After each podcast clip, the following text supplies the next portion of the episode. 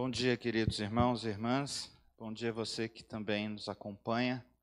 É, hoje pela manhã eu estava revendo algumas mensagens lá no meu, no meu histórico e, e aí eu me deparei com a mensagem de que há um ano atrás exatamente, né, o José havia me procurado, havia procurado alguém da igreja pelo, pelo Messenger, querendo conversar, e ontem à tarde, dia 21 de agosto, nós estávamos num grupo de discipulado, no qual o José e a Fernanda fazem parte.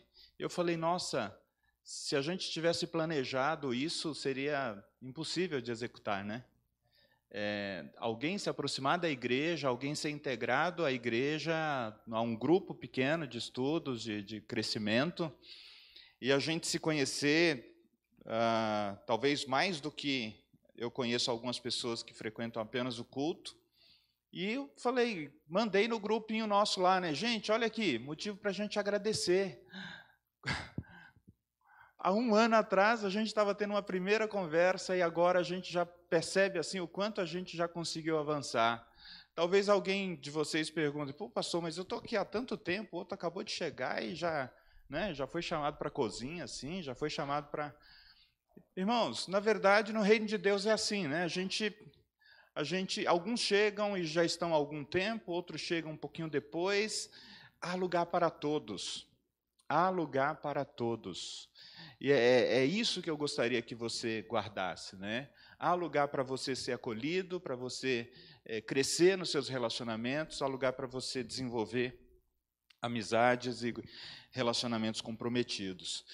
Quando a gente pensou nesse tema que a gente está encerrando hoje, Reino de Deus, estou dentro ou estou fora, é, a gente pensou numa provocação mesmo, né? Você falar com crentes, Reino de Deus, estou dentro ou estou fora, é mais ou menos assim: no Reino de Deus, a vida acontece dentro.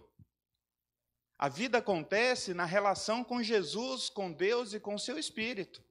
Agora, o problema é que muitas vezes a gente enxerga a vida cristã como se a gente estivesse num estádio é, assistindo a algum esporte. E aí você vê o, o, esporte acontecendo, provavelmente aquele que você gosta, né? E você fica olhando as coisas ali, falando: Uau, aquela pessoa deve ser alguém extraordinário para fazer aquele lance, para fazer aquela jogada, para executar aquele tipo de coisa. Ou talvez quando você está ouvindo um músico né, tocar, como que pode mexer em todas aquelas teclas ali, fazer um som, e ao mesmo tempo cantar, e ao mesmo tempo prestar atenção em tudo? Deve ser alguém com algo absolutamente sobrenatural. E às vezes no reino de Deus a gente fica assim, quando a gente lê alguns relatos bíblicos, a gente fala: não, isso aí é para alguém super espiritual. Quando João Batista estava preso, e já se ouvia na época de Jesus a, a, a mensagem sobre a chegada do reino, João Batista pede para que um dos seus discípulos, já que ele estava preso, vá falar com Jesus e pergunte: Olha, você é o Messias que haveria de vir? Você é o, é, é, é o anunciado, é o rei? Ou a gente deve esperar outro? Afinal de contas, ele estava preso, né? Que glória há em alguém que se filia a um a uma pessoa importante, de repente você está preso por causa daquela mensagem, você está preso porque se engajou. Então Jesus pede para um dos discípulos de João voltar na cadeia e dizer para ele: Olha, os, os cegos veem, os surdos ouvem, ah, os cativos são libertos e o reino de Deus é pregado. O que, que Jesus estava querendo dizer? João, a coisa está acontecendo. Não se completou ainda, mas está acontecendo e vocês podem participar disso. Queridos, o reino de Deus e a participação no seu reino é, é, é essa, é essa, é, é essa aceitação por fé que eu e você temos de Jesus como aquele que veio, morreu na cruz e ressuscitou e agora ele nos convida para segui-lo e fazer o mesmo que ele fazia. Então, o reino veio, mas não se completou ainda. E hoje eu gostaria de falar com vocês sobre o reino de Deus e a alegria no espírito. E a alegria no espírito. E é interessante, queridos, que pensar sobre o reino de Deus e a alegria no espírito é um desafio para nós, né? É um desafio, sem dúvida. Ah, mas eu gostaria de dar um contexto para essa palavra. É, nós vamos trabalhar com dois textos nessa manhã. O primeiro texto que eu vou ler está em Romanos capítulo 14, no verso 17. E depois, eu não vou ler nesse momento, mas nós vamos trabalhar com o texto das bem-aventuranças em Mateus capítulo 5. O que está dito em Romanos capítulo 14, verso 17? Eu estou lendo na, na, na versão revista e atualizada.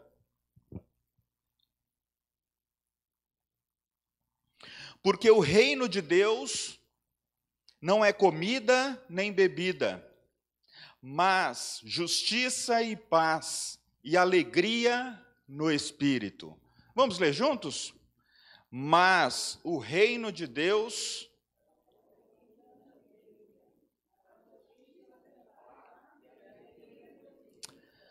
Amém.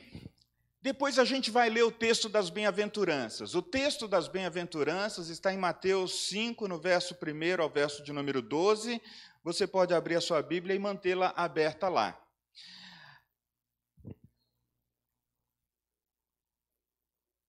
Vamos ler agora. Acompanhe a leitura do telão, é, Mateus 5, porque eu vou fazê-lo na nova tradução, na linguagem de hoje, que é um texto mais próximo de nós, né? Ah, Mateus capítulo 5, do verso 1 a 12. Você tem aí para nós, ah, por favor, Eliezer? Ok. Quando Jesus viu aquelas multidões, subiu a um monte e sentou-se. Os seus discípulos chegaram perto dele e ele começou a ensiná-los. Felizes as pessoas que sabem que são espiritualmente pobres, pois o reino do céu é delas. Felizes as pessoas que choram, porque Deus as consolará. Felizes as pessoas humildes, pois receberão o que Deus tem prometido. Felizes as pessoas que têm fome e sede uh, de fazer a vontade de Deus. A versão mais comum é fome e sede de justiça, né? Pois Ele as deixará completamente satisfeitas. Felizes as pessoas que têm misericórdia dos outros, pois Deus terá misericórdia delas. Felizes as pessoas que têm um coração puro, pois elas verão a Deus. Felizes as pessoas que trabalham pela paz, os pacificadores, né? Pois Deus as tratará como seus filhos. Felizes as pessoas que sofrem perseguições ah, por fazerem a vontade de Deus, pois o reino dos céus é delas. E no verso 11 diz: Felizes são vocês quando os insultam, perseguem e dizem todo tipo de calúnia contra vocês por, por serem meus seguidores. Fiquem alegres e felizes, pois uma grande recompensa está guardada nos céus para vocês. Porque foi assim mesmo que perseguiram os profetas que viveram antes de vocês. Palavras do Senhor. Queridos, na época de Jesus, é, já haviam alguns livros circulando, escrito pelos rabinos. Os rabinos eles eram os mestres da lei na época de Jesus. E eles usavam muito a palavra macários, Macários no grego significa bem-aventurado, né? Ou feliz, né? Felizes. E eles usavam algumas frases mais ou menos assim: bem-aventurado ou feliz é o homem que vive com uma esposa sensível. Numa versão nossa hoje, a esposa poderia dizer a mesma coisa, né? Feliz é a esposa que, que, que vive com um homem que a trata bem. E que seja sensível também, né? Por que não? Na época de Jesus, circulava alguns ensinos e muitas frases do tipo: Feliz é o homem que não peca com o seu falar. Ou feliz é o homem que encontra um amigo. Gente, nós estamos falando de escritos aqui de mais de dois mil anos atrás. E então, assim, todas essas condições anunciadas aqui pelos rabinos nessas frases, elas, embora positivas, a gente, a gente pode dizer que elas são insuficientes, não é, gente? Elas são insuficientes, né? E aí chega Jesus, que conhecia essas frases, conhecia porque era como. Ah, Olha, me dizes que com quem tu anda, que eu direi quem você é. Esses provérbios que você conhece por aí. E aí Jesus vai, ele sobe ao monte, uma multidão se coloca para ouvi-lo, os discípulos estão ali presentes, e ele vai e, e começa a, a dar o ensino que os, os teólogos, os comentaristas vão dizer que é a principal pregação de Jesus, o Sermão do Monte que inclui não somente as bem-aventuranças, mas tem outros outros ensinos profundos também. E o interessante, queridos, que Jesus pega então essas frases ditas pelo rabino, né, felizes ou bem-aventurados. Mas qual é a diferença entre aquilo que Jesus estava falando e aquilo que já havia sido dito? A diferença é que as palavras de Jesus chocaram as pessoas mas chocaram porque elas eram opostas a tudo aquilo que havia sido dito até aquele momento. Vejam só, queridos, no ensino de Jesus, esse ensino é não somente diferente, mas ele é totalmente novo, porque Jesus quer dizer que feliz, e, e feliz significa alguém é, que está vivendo uma condição temporária boa ou de bem-estar, é mais ou menos assim: quando alguém te encontra e diz, Você está bem? E aí, como você está? Então, dependendo do momento que você está vivendo, você pode dizer: Olha, eu estou muito bem, olha, essa semana foi maravilhosa. Mas os estudiosos dizem que a tradução melhor para esse feliz aqui seria próspero. Você se sente próspero, e próspero não no sentido é, ah, da teologia da prosperidade, né? mas próspero no sentido de alguém que, que, que caminha numa condição de terminar a sua existência não abrindo mão daquilo que acredita, daquilo que crê, e esses valores normalmente estão amarrados, alicerçados em quem Jesus é. Seria aquilo que Paulo vai dizer lá no seu ensino, é aquela pessoa que recebeu uma alegria no espírito. Então não é a felicidade que tem a ver com às vezes um momento ou uma situação ou coisas que você tem ou deixa de ter, mas a alegria ela pode estar presente na vida de alguém que não tem posses. E a Bíblia diz que é mais comum, às vezes, como na vida de uma pessoa afortunada, porque a alegria, ela não tem a ver, ela tem a ver mais com o estado de espírito, né? E essa alegria provocada por Deus, essa alegria dada pelo Senhor, é a alegria que Paulo fala, alegria no espírito, não no espírito humano, mas no espírito divino. Então, queridos, os ensinos de Jesus, quando ele diz feliz, ou, se você preferir, melhor dizer, próspera, são os pobres espiritualmente, ou os pobres em espírito, isso quer dizer, aquelas pessoas que se reconhecem como não tendo nada, e, quando, e, e, e, e que se reconhecem como sendo incapazes de promover uma vida que seja efetivamente feliz sem a ajuda de Deus. Então, é, é, quando nós nos reconhecemos como pessoas que precisam de Deus para dar um sentido, um significado profundo à nossa vida. É quando a gente reconhece que a felicidade não está é, numa boa casa, numa boa carreira, num trabalho, num salário, embora todas essas coisas são importantes, e a gente, em alguma medida, luta por isso, depois que você alcança essas coisas, pode vir a sensação de que ainda está faltando alguma coisa. Eu me lembro que, durante um bom período, eu tive carros usados. Comecei lá com meu Fusquinha, né? Fusquinha 74, né, vem? Que a gente aprendeu a dirigir e foi acertando ele aqui, ali na garagem, né? Ele parecia meio oval demais, a gente foi acertando ele na garagem dos dois lados. Depois passamos por um outro carro, um golzinho quadradinho, e, claro, né, a gente que sempre quer ter um melhor, é ou não é? Todos nós queremos ter o melhor.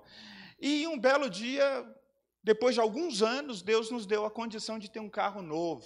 Carro novo. Você entrava no carro, sentia o cheiro do carro novo. Já sentiu o cheiro do carro novo? Entende? Aquele cheirinho ali no banco. Você não queria nem que aquele cheirinho desaparecesse. E aí, a primeira semana que você anda no carro novo, você, você tem aquela sensação de que você está tá, tá um pouquinho mais feliz. Mas os dias vão passando, a sensação não permanece e nem aumenta. E a vida vai se tornando normal e comum. E se aquele foi o grande sonho da sua vida, você precisará de outro. Pode ser com a casa, pode ser com o carro, pode ser com relacionamento, de alguém que pensou: ah, se um dia eu tiver um relacionamento que seja um relacionamento respeitoso, honroso, vou ser a pessoa mais feliz. Daí a pouco você vai descobrindo que ainda assim vai faltar alguma coisa. Amados, Jesus ensina que não somente os pobres em espírito, eles seriam prósperos se eles se entregassem a Jesus, mas também os que choram. E aqui os que choram no texto que a gente leu, porque eles seriam consolados pelo próprio Deus, é aqueles que choram por causa de uma perda irreparável. Você já sofreu uma perda irreparável? Você já sofreu um, uma perda que não pode ser reposta?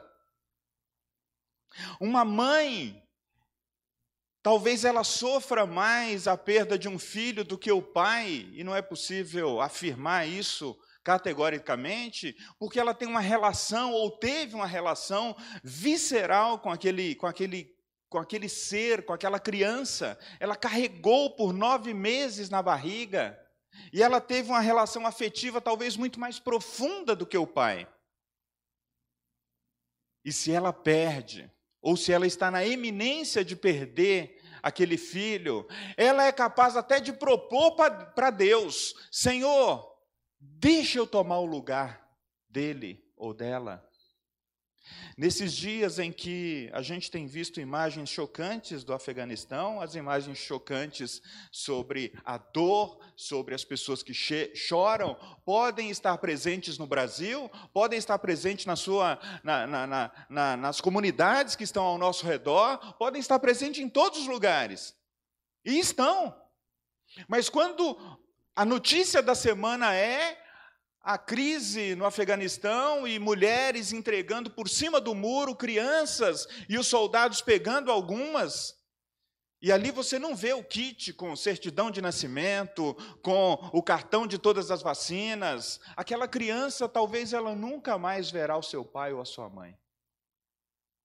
Mas o que aquela mãe ou aquele pai está dizendo é o seguinte: se eu não posso sair daqui, e se eu vou morrer nesse lugar, pelo menos que ele ou ela se salve. É a ideia da morte substitutiva que Cristo tomou em nosso lugar. Como nós não poderíamos pagar pelos nossos pecados, e a Bíblia diz que o salário do pecado é a morte, Jesus, quando ouviu a voz de Deus ecoando na visão de Isaías, no capítulo 6, a quem enviarei? Quem há de ir por nós? Quem sabe não foi o próprio Jesus dizendo, numa conversa com a Trindade: Pai, Espírito Santo, eu vou. Eu vou para o mundo para eu me entregar no lugar dos pecadores. Queridos, os humildes do texto são aqueles que não têm como reagir ou como vingar-se quando são feridos.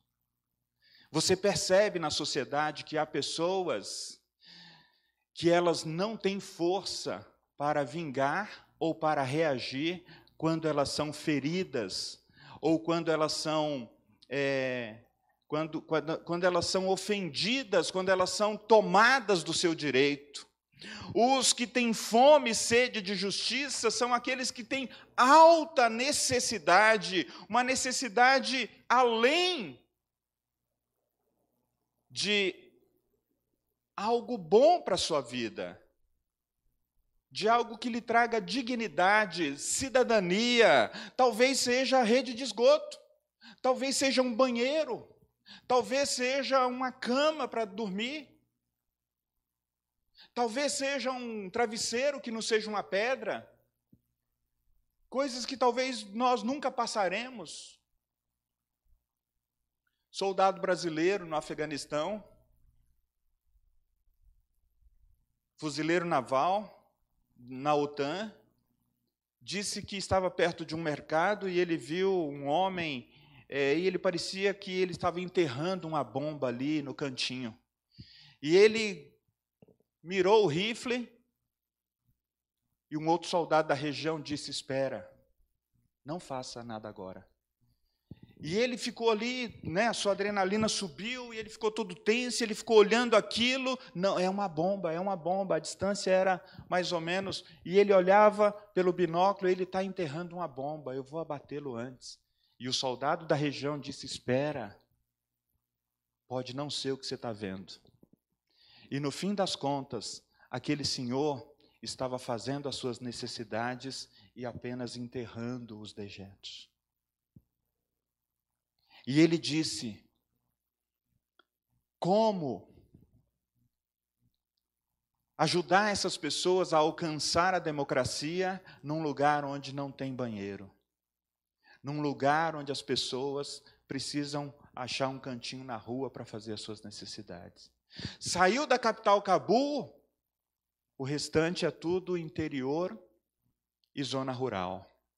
Queridos, são pessoas que têm alta necessidade de fome e sede de justiça, de alguém que faça para eles algo necessariamente bom, que lhe traga cidadania, dignidade, que lhe traga uma, uma, uma feição, uma imagem do que, que Deus criou o ser humano para ser e para desfrutar. No texto, os misericordiosos, queridos, são aqueles que, que doam até a sua vida para que a justiça se realize. São profissionais que se colocam numa situação, muitas vezes, de, de que, para salvar a vida de outras pessoas, eles podem, inclusive, morrer. São como os médicos e enfermeiros e aqueles que não deixaram de sair de casa durante a pandemia e que trabalhavam conscientemente ou não entregando seus próprios sofrimento para que outros fossem salvos e alcançasse algo que eles não mereciam, algo que eles não mereciam, porque a misericórdia é esse favor de Deus que nós não merecemos. Os puros de coração, queridos, como encarar essa realidade no reino de Deus de ser aqueles que são puros, que entrarão se nós vivemos num mundo em que o nosso coração é marcado pelo pecado. Mas o Salmo 24, no verso 3 e 4, diz que são os puros que verão a Deus. São aqueles que entregaram a sua vida a Jesus e que, por meio então da pureza e da santidade de Jesus, agora são considerados puros. São pessoas como eu e você. São pessoas como eu e você, que, tendo aceitado o sacrifício da cruz, aquele que era puro, aquele que era santo, ele morreu em nosso lugar, e agora, diante de Deus, ele diz para Deus assim: Olha, esses aqui foram aqueles que foram lavados pelo meu sangue, e eles são considerados puros. Os pacificadores, queridos, são aqueles que apaziguam as confusões da vida. São aqueles que, ao invés de arrancar uma arma no trânsito depois de uma fechada, é aquele que vai dizer: Não, tudo bem, você fez o que não deveria, vá em paz. Ou são aqueles que vão lutar pela paz. Os perseguidos por causa da justiça são aqueles que estão dispostos a morrer por causa da sua fé. E a pastora disse que no Afeganistão existem muitas igrejas nos lares. Não existe templos oficiais no Afeganistão. Os cristãos se reúnem nas casas e eles já disseram: nós ficaremos. Nós ficaremos. Não porque eles são homens bombas, mulheres bombas ou suicidas, é porque eles creem que vale a pena entregar a sua própria vida nesse ambiente de perseguição, para que a semente do evangelho fique naquele lugar e produza muitos frutos. Assim que começou aquelas a primavera árabe na no Egito, em boa parte do Oriente Médio, uma menina foi morta, uma menina cristã. E muitos cristãos queriam que aquela mãe fosse símbolo de uma revolta popular. E ela orou e disse: Não, nós vamos permanecer esperando o que Deus vai fazer.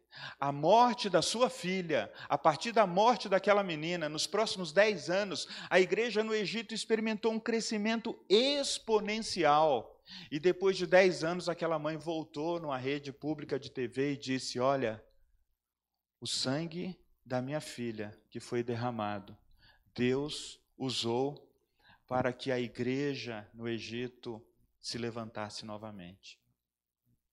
Queridos, foi esse ensino de Jesus que chocou seus ouvintes. Sabe por quê? Porque até então o ensino dos rabinos dizia assim: quem é que pode entrar no reino? É aquele que é homem, aquele que é judeu, aquele que tem posses e aquele que não tem nenhum defeito físico. Era por isso que era tão chocante quando Jesus se aproximava de um pobre, quando Jesus se aproximava de uma mulher, quando Jesus se aproximava de alguém que tinha algum defeito físico. E não somente orava por essas pessoas, mas Jesus tocava. Os religiosos da época, eles chegaram a dizer: esse profeta tem demônio, não é possível. Ele está tocando numa pessoa absolutamente é, desprezada pela sociedade e pela história. E Jesus estava dizendo: não, no meu reino é assim. No meu reino, os últimos serão os primeiros. Aqueles que estão invisíveis, eles têm lugar. Mas o rico também tem. Por quê? Porque Zaqueu viu Jesus passando e falou: Eu gostaria de chegar perto daquele homem, eu gostaria de chegar perto dele. E ele ficou meio de longe, e como ele era de baixa estatura, ele subiu numa árvore e Jesus disse: Olha, hoje mesmo eu quero entrar na sua casa, hoje mesmo eu quero sentar com você e tomar uma refeição. Queridos, por que, que o ensino de Jesus chocou tanto aos seus ouvintes naquela época e ainda continua a nos chocar. Porque o ensino de Jesus mostra um olhar amoroso, uh, um olhar perdoador, um olhar uh, em que o ser humano pode se aproximar de Deus e encontrar graça, encontrar uma nova identidade, encontrar realmente quem Ele é, quem eu sou e quem você é. Eu te pergunto, traga a sua memória, qual era a condição sua quando Jesus te encontrou? Qual era o momento da sua vida quando Jesus te encontrou? Você era aquela pessoa que realmente entendia e necessitava espiritualmente de Deus e falava: Olha, eu preciso de Jesus? Você era uma pessoa que estava chorando por causa de uma perda irreparável? Você era alguém que estava precisando ser alvo da misericórdia? Você era alguém que via tanta injustiça ao seu redor, que disse para você mesmo: Olha, Senhor, é, eu, eu não me conformo com as injustiças ao meu redor, e aí, por causa dessa fome e sede de justiça, você encontrou Jesus e o seu Evangelho? Qual era a sua condição? Ou você vivia numa comunidade em que você não podia passar, como diz o outro, para a lei dos crentes, né? Lá no Nordeste tinha esse negócio. Fulano passou para a lei dos crentes. Ou seja, ele se converteu, provavelmente foi para uma igreja evangélica, perdeu todo o grupo social, perdeu a família, perdeu os vínculos, perdeu tudo por amor a Cristo. Gente, eu não queria perder nem os meus amigos por amor a Cristo. Nem os meus amigos. Você sabe qual que era a minha maior luta na adolescência para seguir a Jesus? Os meus amigos não eram crentes. E eu falava, o quê? O que eu vou fazer no final de semana? Não vou ter nada para fazer. Eu quero estar no grupo, eu quero estar na onda aí. E, em outras palavras, ainda sem uma consciência profunda, eu disse não para Jesus, não para minha mãe, não para o meu pai, não para o evangelho, não para todo relacionamento que me impedisse de estar com os meus amigos o tempo que eu quisesse. Queridos, o texto lido em Romanos, no capítulo 17, capítulo 14, perdão, no verso 17, diz que o reino de Deus é mais do que essas sensações de, de alegria e de prazer que eu e você temos em relação a comer uma boa comida, a beber uma boa bebida, ou a nos divertirmos, ou a, até mesmo estar numa festa e dançar. O contexto do texto de Romanos é a de que na igreja de Corinto as pessoas estavam se dividindo porque alguns comiam carne, outros comiam legumes. Uns faziam uso da bebida como vinho, outros não faziam. E aqui não há um mandamento de Paulo em relação a isso, mas há um ensino ético, né, de que, olha, vocês vivem como seguidores de Jesus, vocês vivem uma vida dentro do reino. O reino de Deus não é essas alegrias temporárias que vocês experimentam quando se reúnem para comer ou para festejar. O reino de Deus é justiça, o reino de Deus é paz, o reino de Deus é alegria no espírito. Ou seja, Paulo estava querendo dizer: olha, se você imagina que o, você pode experimentar a alegria no reino de Deus, ela precisa é, é, estar mais vinculada com as coisas eternas do que as coisas temporárias. Não que Deus nos dê um mandamento contra a, a, contra a alegria de você desfrutar de coisas boas da vida, irmãos. Interessante, John Ortberg, ele diz que Deus ele é tão grande no seu amor, ele é tão grande na sua capacidade de nos amar e de nos prover coisas boas, que ele não fica com ciúme quando você está alegre por causa de, alguma, de, de algum aspecto da vida que você aprecia.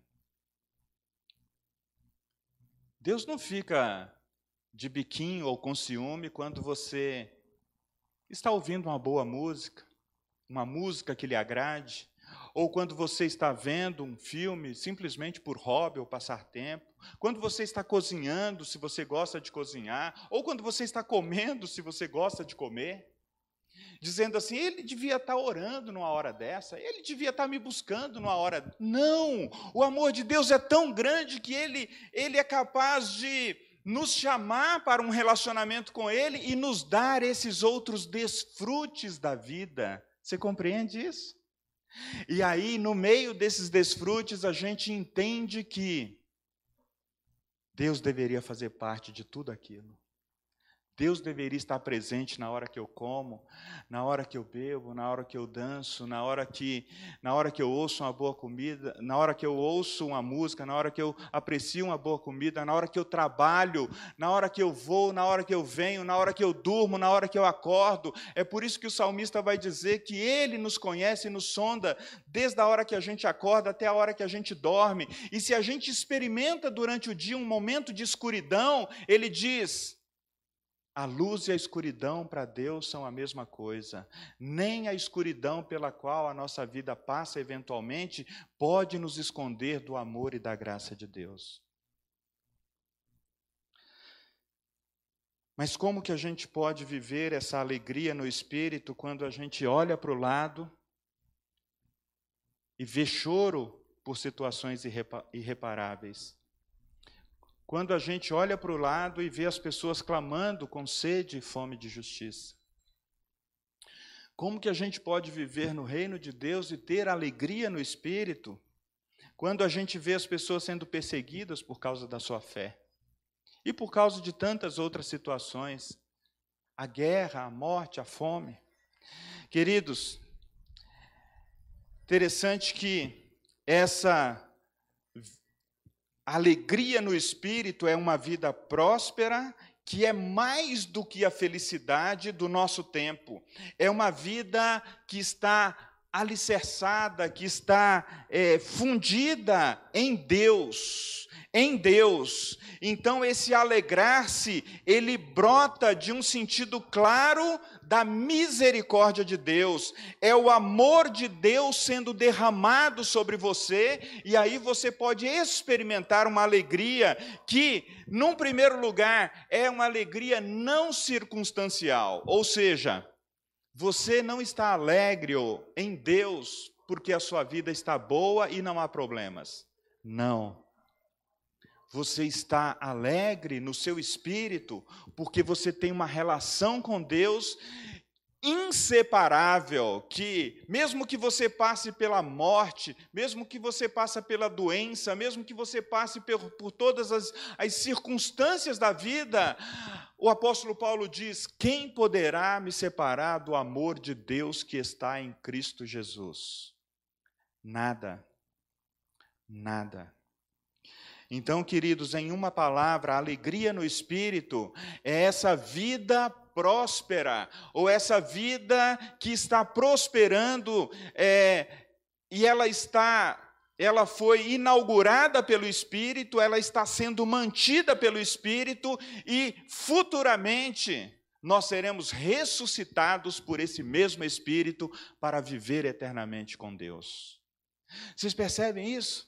Então, assim, você viver no reino de Deus e ter alegria no espírito, isso quer dizer que você vai experimentar tristezas, você vai se chocar com, com, com a injustiça que está presente no mundo, você vai se indignar com aqueles que choram por causa de causas irre, irreparáveis, você vai se indignar por causa de.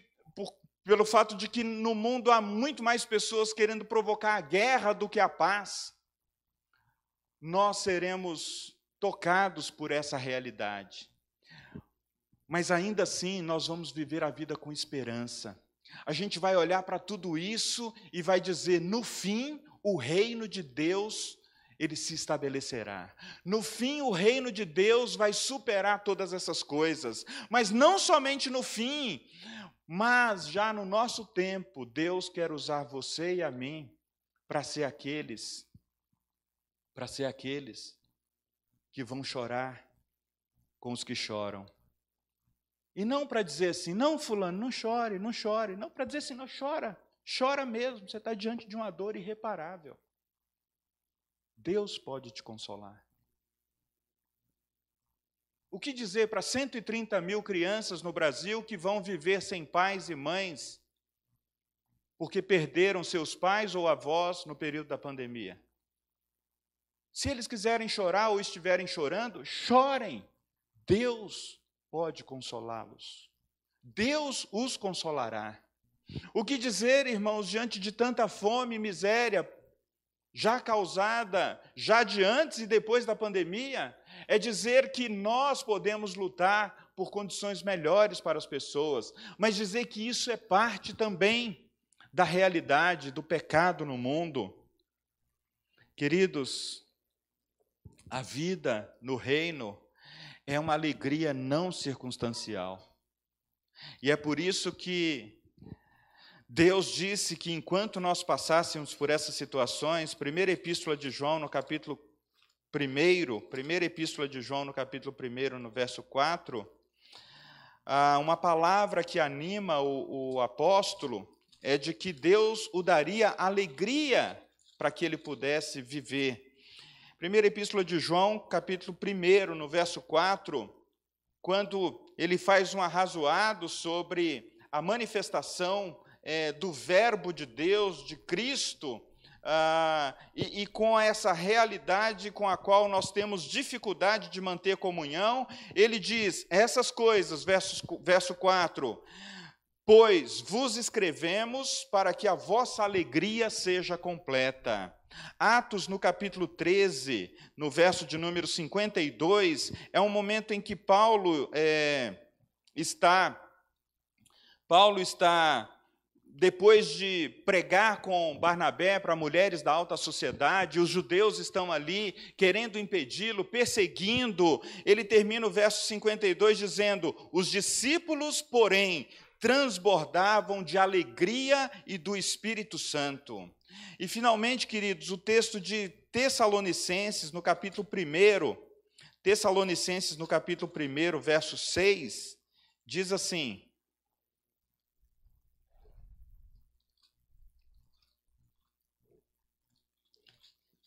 ele fala da, do fato de que nós estamos crescendo enquanto. Tessalonicenses capítulo 1, verso de número 6. Com efeito, vocês se tornaram, vós vos tornastes imitadores nossos, Paulo está falando, e do Senhor, tendo recebido a palavra, posto que em meio a muita tribulação, com alegria no espírito. Queridos, viver a vida cristã é experimentar alegria em meio às situações difíceis da vida. Sejam elas na sua casa, sejam elas com o trabalho, sejam elas com a empresa, sejam elas situações emocionais, físicas, espirituais, sejam elas de enfermidades. É experimentar tudo isso e ainda assim saber que o nosso redentor vive e por fim ele se manifestará. A alegria no espírito é viver a vida no reino. Saber que enquanto nós estamos aqui, nós fomos marcados pelo pecado. Isso pode trazer para a gente momentos de muito júbilo, mas também momentos de muita dor. Quem de você ou quem de nós nos preparamos para chorar a perda de alguém que talvez você nunca mais verá, seja de um ente querido, seja de um amigo, seja de quem for. Todos nós esperamos um dia nos despedir das pessoas que nós amamos. Será que aqueles homens e mulheres que estão entregando seus filhos por cima da cerca, eles imaginaram isso?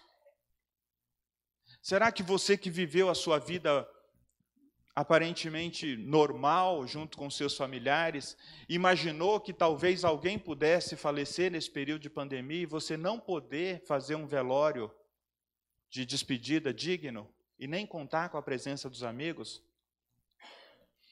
Eu confesso que eu fiquei um pouco indignado quando eu voltei de Minas e o meu pai é, havia falecido e não haveria velório.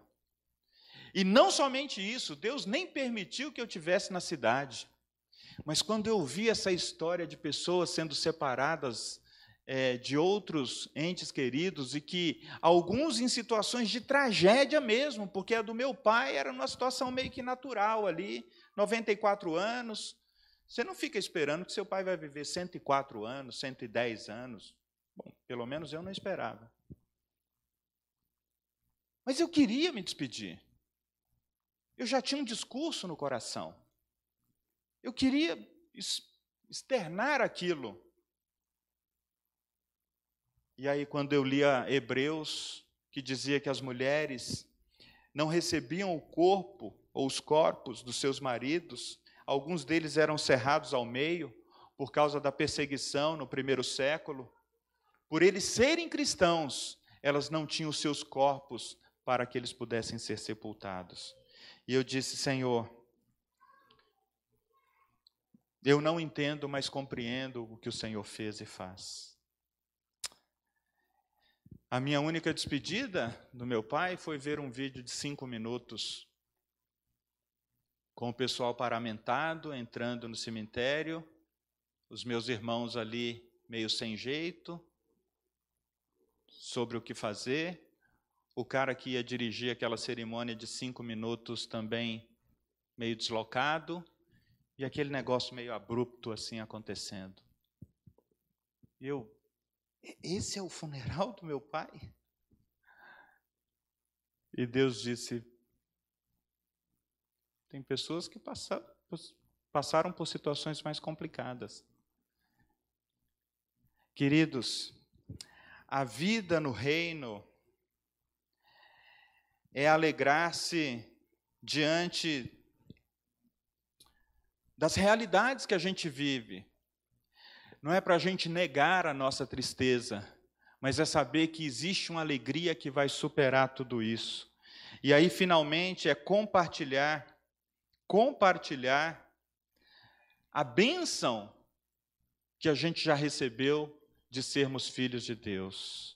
É compartilhar não somente essa alegria espiritual, mas é compartilhar as coisas físicas mesmo. Né? Há um alerta de Jesus para as pessoas que já experimentaram bem-estar, que já experimentaram algum tipo de bem-estar na vida. Lucas capítulo 6, verso 24 e 25 é o nosso último texto, e aí eu encerro. Lucas 6, 24.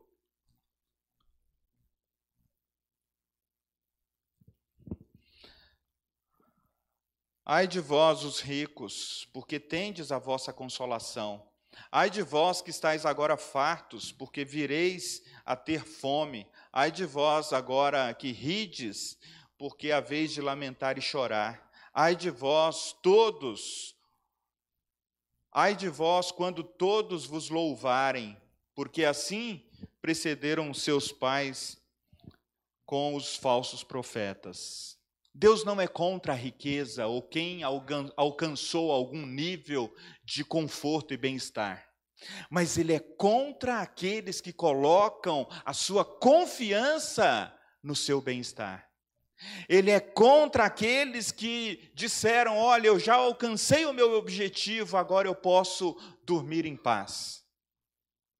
Louco, se hoje pedir a sua alma, o que, que você tem reservado para Deus?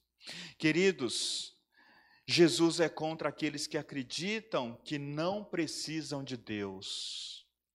Nesse sentido, há pobres que acreditam que não precisam de Deus. Há pessoas que já alcançaram algum nível de bem-estar na vida que acreditam que não precisam de Deus. Há aqueles que colocaram a sua confiança na sua carreira e na sua vida e vivem como se não precisassem de Deus. Deus não é contra, queridos irmãos e irmãs, nenhum tipo de bem-estar, mas ele diz que pelo fato de nós vivermos num mundo de grandes desigualdades, grandes desigualdades,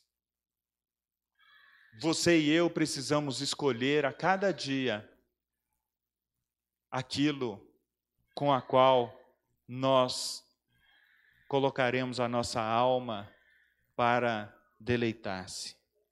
Ele sabe que nós confundimos prazer temporário com alegria. Todos nós confundimos prazer temporário com alegria, mas a alegria no espírito, ela permanecerá. Pai, nós estamos diante do Senhor. E nós pedimos, Senhor, que tu nos ajude a viver uma vida que te agrada. O reino de Deus é um reino de paz, de justiça e de alegria no espírito. E enquanto isso, Pai, nós também percebemos que o reino deste mundo é um reino de choro, é um, é um reino de lágrimas, é um reino de guerra, filho contra pai, pai contra filho, irmão contra irmão, nação contra nação, reino contra reino. E nós pedimos, Pai, que entre nós que recebemos essa mensagem de vida, levante, Senhor, homens e mulheres que sejam pacificadores, que lutem pela justiça, que lutem pela, pelo evangelho sendo pregado em todas as nações, e que em meio a esse chamado ainda consigam lembrar-se e viver como pessoas absolutamente satisfeitas no seu espírito, porque receberam essa dádiva de Deus e capazes, inclusive, de se entregarem até o fim por essa dádiva recebida. Em nome de Jesus, Pai, em nome de Jesus, nós pedimos que nós sejamos esses que, que, que, são instrumentos do Senhor no reino, que nós sejamos esses, Pai, que realmente pode, ó Deus, proclamar ó Deus, um, o, o reino vindouro de Jesus, em nome de Jesus, em nome de Jesus.